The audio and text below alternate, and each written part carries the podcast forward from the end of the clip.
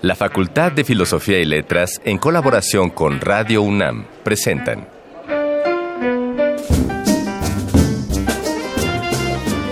Lecturas de pasillo y debates de jardinera. Pensamientos de biblioteca y encuentros de ludoteca. Cátedras extraordinarias fuera del aula.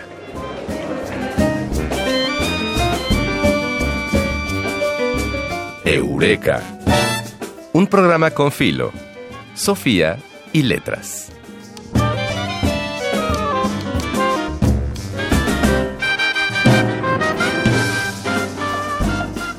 En general, somos muy poco conscientes del espacio que ocupamos en este planeta. Y tenemos que estar ya muy bien conscientes de cuál es nuestro espacio y qué debemos hacer. Sabemos los números de las distancias y los territorios, pero es difícil que seamos conscientes de lo que representan esas cifras. Así es, por ello es difícil hacernos una idea del clima, del terreno a nuestro alrededor, de la gente con la que compartimos una extensión de terreno y por supuesto del impacto que tenemos en él como humanos. Por eso es tan necesario el estudio de la geografía. Y no es gratuito que ese estudio se lleve a cabo en nuestra facultad, que es una de las carreras impartidas ahí y su análisis, su estudio requiere la mezcla de ciencias biológicas y sociales, pero también el trabajo de las humanidades, que es equilibrar estas disciplinas. Por ello, esta emisión de Eureka va dedicada a los docentes y estudiantes de esta carrera de geografía. Retomando una vieja sección de nuestro programa, El Arcón Mascarones, revivirá las colaboraciones que escuchas y amigos nos enviaban con una anécdota, en este caso en concreto, con una anécdota de una alumna egresada del Colegio de Geografía. Y en nuestra sección 3 de 10 nos acompañará otra vez, pues ya hemos tenido el gusto de platicar con ella, la doctora Verónica Ibarra. Y como ya sabes, las voces de Alameda nos darán a conocer los actos que se realizarán esta semana en nuestra facultad. Pues bien, vamos a comenzar. Nosotros somos Ana Mari Gomis y Fidel Monroy. Y les damos la bienvenida a otra emisión de Eureka, un programa con filo, Sofía y letras.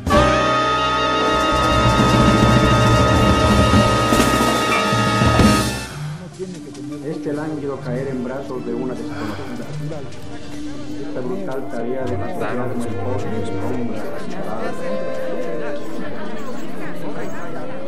Las palabras que edificaron nuestro presente. Arcón Mascarones. ¿Cómo se llega a la geografía? ¿Cuál fue el detonante para que los estudiantes decidieran inscribirse en, en esta carrera? El día de hoy tenemos el testimonio de una egresada donde relata qué la llevó a tomar este proyecto de vida. Cuando estaba en primaria, mi maestra nos dejaba hacer mapas, maquetas y modelos de las regiones naturales del mundo. Una vez hice una maqueta de un volcán activo, le coloqué nieve y figuras de dinosaurios. También hicimos un mapa de los climas de México, otro de la minería y pesca. Eso me parecía muy divertido e interesante. En la adolescencia veía documentales sobre sismos, migraciones y cambio climático. Investigué qué tenía que estudiar para conocer más y descubrí que la geografía es esa ciencia que te hace llegar más allá de una lista de capitales y ríos y te hace capaz de entender los fenómenos que ocurren en el mundo que te rodea. Soy geógrafa y gracias a la UNAM realicé mi proyecto de vida. ¿Y tú? ¿Quieres ser geógrafo?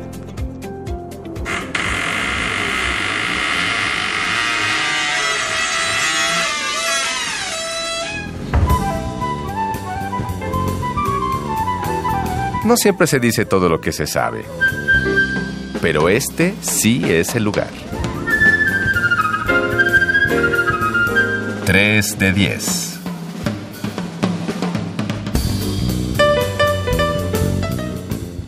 Como prometimos al principio, para nuestra entrevista ya nos acompaña la doctora Verónica Ibarra para platicar con nosotros sobre la geografía en México. ¿Qué tal, doctora? Bienvenida. Gracias, buenas tardes. Gracias por la invitación. Queridísima Verónica Ibarra, yo he aprendido a admirar mucho a los geógrafos. Simplemente en el temblor del 2017, que estábamos en, yo en el anexo de la facultad, salimos todos y la secretaria académica de Educación Continua, que es geógrafa, nos dijo exactamente dónde ponernos. Porque ellos saben, ellos saben del volcán y del chitle y del popo y del agua y, cuéntanos más todo lo que saben y lo que se hace y lo que se estudia en geografía. Bueno, geografía es una de esas ciencias que, que es muy vasta, es muy vasta y es antigua, es muy antigua pero también digamos que esta situación de abordar tantas, tantos temas pareciera que nos hace como, digamos, como aprendiz de todo y oficial de nada, ¿no? Pero efectivamente tenemos una, un área o tenemos una especificidad en la que hemos estado trabajando, por lo menos digamos desde que se institucionaliza en el siglo XIX, que es el espacio. Pero el espacio no entendido solo en su vertiente, digamos, cartesiana, ¿no? De kilómetros, de metros, sino el espacio como una producción social. Y en esa producción social está incorporado tanto elementos físicos de la naturaleza, como pueden ser, pues, si los volcanes, características del suelo, placas tectónicas, clima, ¿no? Que son elementos materiales de la naturaleza, pero también, digamos, toda una serie de elementos sociales y culturales, que eso es lo que hace de la geografía una ciencia tan, tan amplia, tan vasta. Porque, mm, por ejemplo, nosotros también analizamos todo lo que serían las infraestructuras, ¿no? Las infraestructuras carreteras, la infraestructura inmobiliaria, la infraestructura en términos de lo que sería, por ejemplo, el tiempo libre y la recreación, porque eso es parte de la sociedad, eso es parte del ser humano. Entonces es, es muy amplio lo que trabajamos, pero todo eso lo podemos englobar en algo que ahora ya a partir de los años 70 ha quedado mucho más claro para, me parece que para la geografía a nivel internacional, que es el espacio, que es una categoría y que es la producción social del espacio, en donde se incorporan elementos de la naturaleza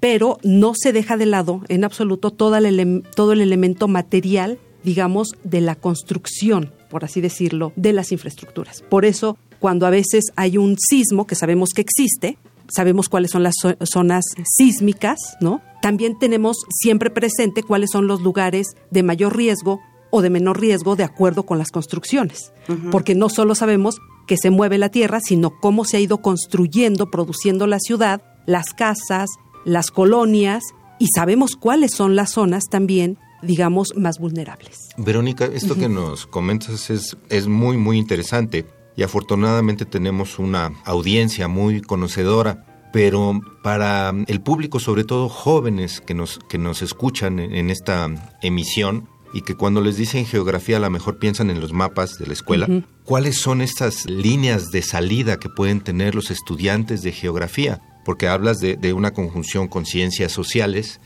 y eso decía, bueno, entonces es equivalente eh, eh, a, estudiar algo sociológico o antropológico o cuáles son estas vías de salida de quien estudia geografía y qué abanico les ofrece esta carrera. Bueno, digamos, yo creo que primero habría que hacer como una diferenciación entre lo que sería geografía y ciencias de la Tierra. ¿Cuál es la diferencia entre, entre perdón, en geografía y ciencias de la Tierra? justo Ciencias de la Tierra está como más abocado a toda la parte de la naturaleza, sin intervención social. La diferencia, la gran diferencia con la geografía es que siempre fue incorporada el componente humano, digamos. Por eso justo estamos en, en humanidades, porque en el origen la geografía, en el siglo XIX, en las universidades europeas, que es donde inicia, se, en donde se estudiaba al hombre eran en las humanidades y no en, digamos, en otra área, sino que el origen que es la parte de la naturaleza, pero siempre con el componente humano. Ese componente humano, si nosotros lo quitamos, entonces estamos haciendo ciencias de la Tierra. Entonces, eh, siempre hemos estado en la parte de humanidades. Y claro, ahora ya, digamos, estaríamos más dentro del área de ciencias eh, sociales. O sea, realmente la geografía es parte de las ciencias sociales. Nosotros discutimos efectivamente mucho con la antropología, con la sociología. Son como las las carreras con las que más estamos en contacto. Ahora, hay que aquí recordar que la geografía tiene como dos grandes vertientes, que es la geografía humana y la geografía física. A ver, platícanos de eso. Entonces, la geografía humana, ¿sí? Es la que analizaría todos estos componentes físicos en relación con lo social. Es decir, por ejemplo, la geomorfología, que son las formas de la Tierra, pero que no solo tiene que ver con la fuerza de la naturaleza, sino con las transformaciones que ha hecho el ser humano. Por ejemplo, cuando se hacen carreteras, Claro. ¿no? Hay una transformación de la forma de la Tierra. Entonces, eso tiene que ver con que no solo se está moldeando la forma de la Tierra a partir, digamos, de la geología, sino también de si se están construyendo carreteras, si se están haciendo puertos, ¿sí? si se están haciendo una serie de elementos desde la parte social que transforman a esa naturaleza. Sí, porque hay, hay- hay un impacto social de, de este tipo de construcciones, de este tipo de infraestructura, que alteran no solamente el, el paisaje, sino a los habitantes, de, de- y no me refiero solo a, a los humanos, sino a la fauna, a la flora que puede haber en estos ambientes. Sí, es, es, por ejemplo, si nosotros pensamos en, en la hidrología, Sí. que es esta parte, digamos, de la naturaleza y del agua, pues lo que vamos a ver es que ahora la mayoría de los, de los ríos están represados, ¿no? Entonces, eso quiere decir que en realidad el río ya no llega al mar. Esta idea que nosotros tenemos de que el río siempre corre y llega al mar, eso ya no es cierto. Para el caso de México, los ríos, la mayoría de los ríos, digamos, se tienen que pintar, que es una forma aceptada de azul, pero en México los ríos se tendrían que pintar de negro, porque han sido utilizados como basureros. Qué horror. Entonces, eso es lo que nos va mostrando cómo se va transformando la naturaleza a partir de la sociedad. Y la geografía solo puede dar cuenta de ello o puede intervenir en esta realidad. Puede intervenir, porque justamente, digamos, hay una parte de la geografía que es eh, muy práctica. O sea, hay una parte también muy teórica, porque hay todo un desarrollo teórico de lo que es la geografía. Toda, por ejemplo, toda la discusión sobre una serie de conceptos que son en donde la geografía siempre se ha estado desenvolviendo. Por ejemplo, territorio, región, paisaje, lugar, espacio. No son sinónimos, son categorías de análisis diferentes. Eso tiene toda una discusión teórica, ¿sí? Y eso, digamos, la cuestión de escala, que mucha- muchas veces la escala se ve como un elemento también cartográfico, uno a 500 mil, uno a 50 mil, no solo está esa dimensión. Los geógrafos justamente lo que han dicho es que hay otras escalas, por ejemplo, la escala cuerpo, que ahora se está estudiando la escala cuerpo, porque hay toda un- una intervención, digamos, de toda la sociedad, política, económica, sobre el cuerpo.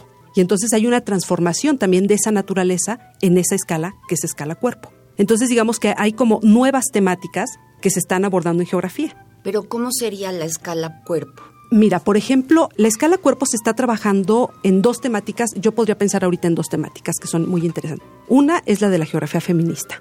Es decir, cómo es que el cuerpo, en términos de lo que sería, digamos, el tiempo y el espacio, se va transformando. Tiene un significado diferente o también se va posicionando en otros lugares. Por ejemplo, si nosotros pensaríamos a ver, ahorita una alumna está haciendo un trabajo que a mí me pareció, bueno, bastante interesante, de cómo el cuerpo de las mujeres está aceptado en ciertos lugares y en otros no. Hay una geógrafa que es Doreen Massey, y ella ya murió hace dos años, pero ella, por ejemplo, decía que ella cuando hacía su trabajo de campo con sus compañeros en Inglaterra, ella iba con los hombres y decía, bueno, todos estos espacios recreativos y deportivos son para los hombres, para que jueguen fútbol y rugby. ¿Dónde está el espacio de las mujeres? Porque el cuerpo de las mujeres no se coloca en los mismos espacios. Entonces, eh, se coloca en distintos espacios. Sí, y, es- y eso tiene una vertiente absolutamente cultural. Exacto. Sí. ¿no? Pero también eso se va transformando. Porque ahora si lo viéramos en términos políticos también, pues hay espacios políticos que estaban vedados para las mujeres y que ahora ya no lo están. Pero eso tiene que ver con la transformación de las leyes. Entonces ahí no estamos observando a lo mejor el clima ni el suelo, pero sí estamos viendo cómo las leyes permiten o no que los espacios estén ocupados de acuerdo con el género. Claro. ¿no? Entonces ahí es, digamos, esa es como una nueva rama de la geografía que ahora se está trabajando mucho y, digamos, si lo, si lo podíamos asociar con deportes, es sumamente interesante, ¿no? ¿En dónde están las mujeres? ¿Dónde están los espacios deportivos para las mujeres? ¿Sí? ¿Qué es lo que se construye? Por ejemplo, mucho del, del ramo 33 para los municipios se utiliza para cuestiones deportivas, pero esas cuestiones deportivas generalmente son para hombres.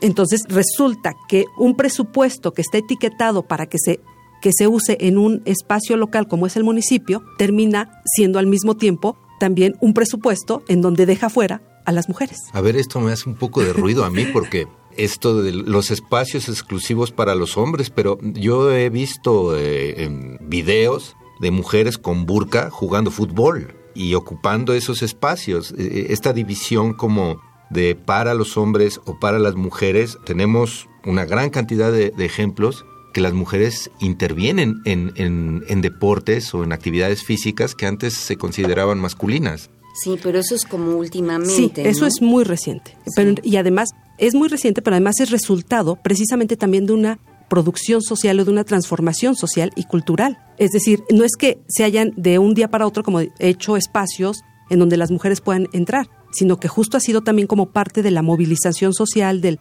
movimiento feminista o de ciertos grupos que han estado demandando esas transformaciones. Entonces ahí es cuando vemos como más la carga, digamos, de la geografía como una ciencia social que está produciendo espacios. O sea, lo que nosotros vemos es cómo se producen y reproducen espacios. Esos espacios cambian con el tiempo, cambian con la cultura, cambian con la política, con la economía y, claro, se incorporan estos elementos de la naturaleza. Pero también cuando vemos estos elementos de la naturaleza, por ejemplo, cosas que podrían pensarse como muy, muy contundentes, digamos, es cuando también incorporamos otro elemento fundamental con el que sin eso nosotros no podemos entender el mundo del siglo XXI, que es la tecnología la que permite grandes transformaciones de esa naturaleza es la tecnología. Si tienes recursos económicos y tienes elementos tecnológicos, un lugar que era, digamos, árido, puede tener una producción agrícola muy importante, porque estás extrayendo agua del subsuelo, estás implementando una serie, por ejemplo, de elementos de tecnología de punta, de semillas mejoradas y entonces ahora resulta que tienes una producción muy fuerte en donde originalmente era un espacio de aridez. Incluso cultivos que, requieren muy, muy poca agua eh, gracias a la tecnología y el cultivo hidropónico, por ejemplo, ¿no? que tenemos grandes extensiones en nuestro país ya con ese tipo de, cultivos verticales también que, que les llaman.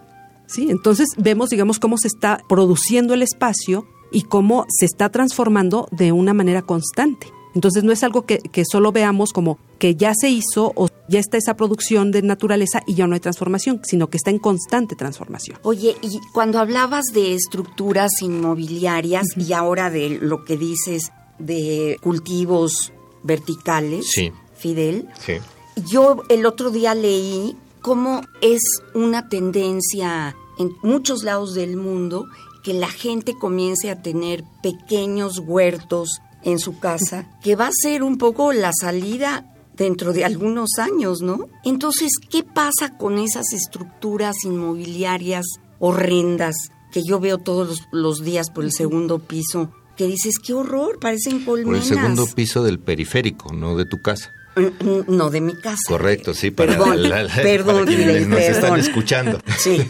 sí, pero ¿dónde ahí, dónde pones una caja? Una caja un guacal para poder cultivar vegetales o lo que sea. Sí, realmente digamos tenemos una gran cantidad de problemáticas urbanas, porque eso sería como parte de las problemáticas urbanas que se están enfrentando y que se están buscando como alternativas, precisamente, y hay digamos que también hay como movimientos sociales que contribuyen en que se observen, digamos, como nuevas propuestas de urbanización, como esta urbanización verde, ¿no? Esto de tener un lugar, un pequeño espacio en donde uno pueda cultivar sus propios eh, vegetales, por ejemplo, ¿no? Son como algunas de las salidas que se están observando. Pero sí tenemos un gran problema porque el tipo de urbanización que hemos llevado en México, pues ha sido una urbanización muy compleja, porque está llena de elementos políticos, de elementos clientelares, de elementos digamos, que tienen que ver con que a partir de, del uso del suelo se legitiman, por ejemplo, gobiernos municipales o estatales. Entonces, eso ha sido o ha hecho que también sea una urbanización muy complicada. Por ejemplo, el problema de la movilidad que tenemos. Eh, tenemos un problema tremendo de movilidad. Las horas que uno invierte en, en moverse de un lado a otro es terrible. Y es terrible sobre todo para las clases más bajas, porque ahí es donde queda muy claro también cómo por ejemplo, la ciudad está siendo altamente fragmenta a la sociedad. Exacto. O sea, el mismo urbanismo. Y eso lo podemos ver justo con el uso, digamos, de los segundos pisos. Finalmente ahí se ve claramente cómo el primer piso del periférico tiene ciertas condiciones y el segundo tiene otras condiciones. Es decir, si uno transita hacia el Estado de México, digamos, pasando el Distrito Federal, el primer piso del periférico no tiene luz. Y empieza a verse la, digamos, como la debacle, la inseguridad, la falta de apoyo, la falta de inversión en esa vía de comunicación. Si uno va por el segundo piso, está bien, pero si uno va por el primer piso, es terrible. Y están ubicados en el mismo lugar. Pero en, el segundo te cobran. En el segundo, exacto. Y ahí es donde se ve la fragmentación social. O sea, el espacio también te está mostrando esta fragmentación social tan tremenda. Y lo mismo pasa si vas en el periférico del distrito al estado. O sea, tú pasas el distrito y el estado y inmediatamente se ve el cambio.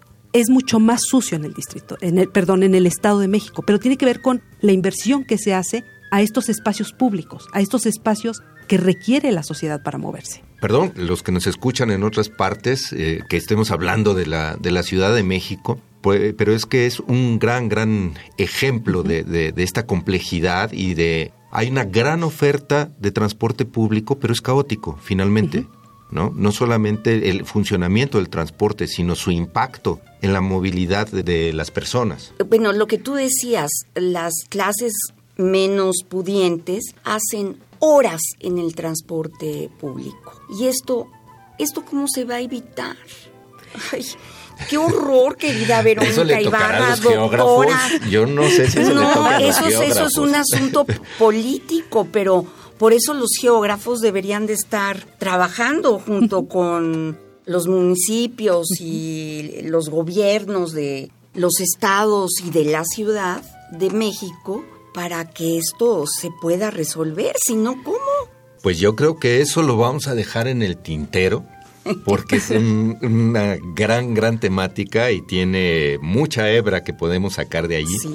Pero por lo pronto el día de hoy le damos gracias a, a, a la doctora que nos haya acompañado y que nos dé una recomendación musical que trate algo de esta problemática o algo que, que hable O de... lo que se te antoje. O lo que se te antoje, lo que sea de tu gusto para que nuestro público lo escuche. Bueno, voy a recomendar una canción que hace poco ubiqué, que le gustaba a mi abuela, a- perdón, a mi bisabuela, y que yo jamás la había escuchado, solo la escuchaba en sus, en sus fiestas, y se llama El sopilote mojado. El sopilote Ay, mojado. Es una canción que a ella le encantaba bailar. Y hace poco, ahora en, en la semana de vacaciones, tuve tiempo como de buscarla y la encontré y yo dije, hace años que no escuchaba, porque solo la escuchaba en su cumpleaños. Hombre, doctora Verónica Ibarra, muchas gracias, que, porque nos va a poner muy contentos. Y vamos a escuchar El sopilote mojado.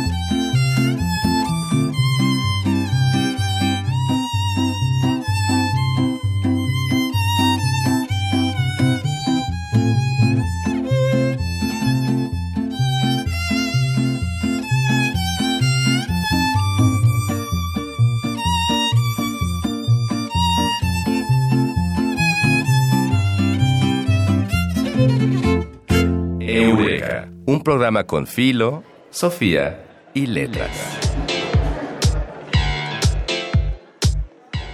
Voces de Alameda, tu agenda radiofónica de la facultad. Y mañana, martes 21, se realizará el coloquio de estudios sobre Kierkegaard, dialéctica cualitativa, decisión y paradoja, desde las 10 horas hasta las 20 horas en el Salón de Actos de nuestra facultad. Mañana mismo también será el seminario de Pedagogías Críticas de la Educación de las 17 a las 19 horas en la sala A. Y también mañana se llevará a cabo el coloquio Historia de la Educación en México de las 11 a las 15 horas en la misma sala A de la Facultad de Filosofía y Letras. El miércoles 22 y jueves 23 tendrá lugar el coloquio Historia de la Educación en México, desde las 11 hasta las 15 horas, también en la sala A de la facultad. Y también el jueves 23 se tiene programado el primer ciclo de reflexiones sobre la Nueva España, la conquista de Mesoamérica, que se realizará de las 18 a las 20 horas en la sala A y el viernes 24 también de las 18 a las 20 horas, pero en el Salón de Actos. Finalmente, el viernes 24 tendrá lugar el segundo coloquio Historia de las relaciones entre prensa y las ciencias naturales, médicas y geográficas en México, 1836-1940, de las 10 a las 15 horas en la sala A de la facultad. Pues bien, esto ha sido todo por hoy. Ojalá hayamos expandido un poco la concepción que desde fuera puede tenerse sobre el Colegio de Geografía de nuestra facultad. Agradecemos a nuestro equipo de producción. La investigación estuvo a cargo de Dayanara Nogués y Adriana Chávez Castro. El guion fue de Mario Conde. El operador técnico, Francisco Mejía. Asistente de producción, nuestra Carmen Sumaya y la producción de Silvia Cruz Jiménez. Nosotros somos Ana María Gomis y Fidel Monroy. Y esto fue Eureka, un programa con filo, Sofía y letras. Hasta el próximo lunes. El tiempo vuela cuando el pensamiento se divierte. Nos escuchamos la próxima semana. Eureka. Una producción de Radio UNAM.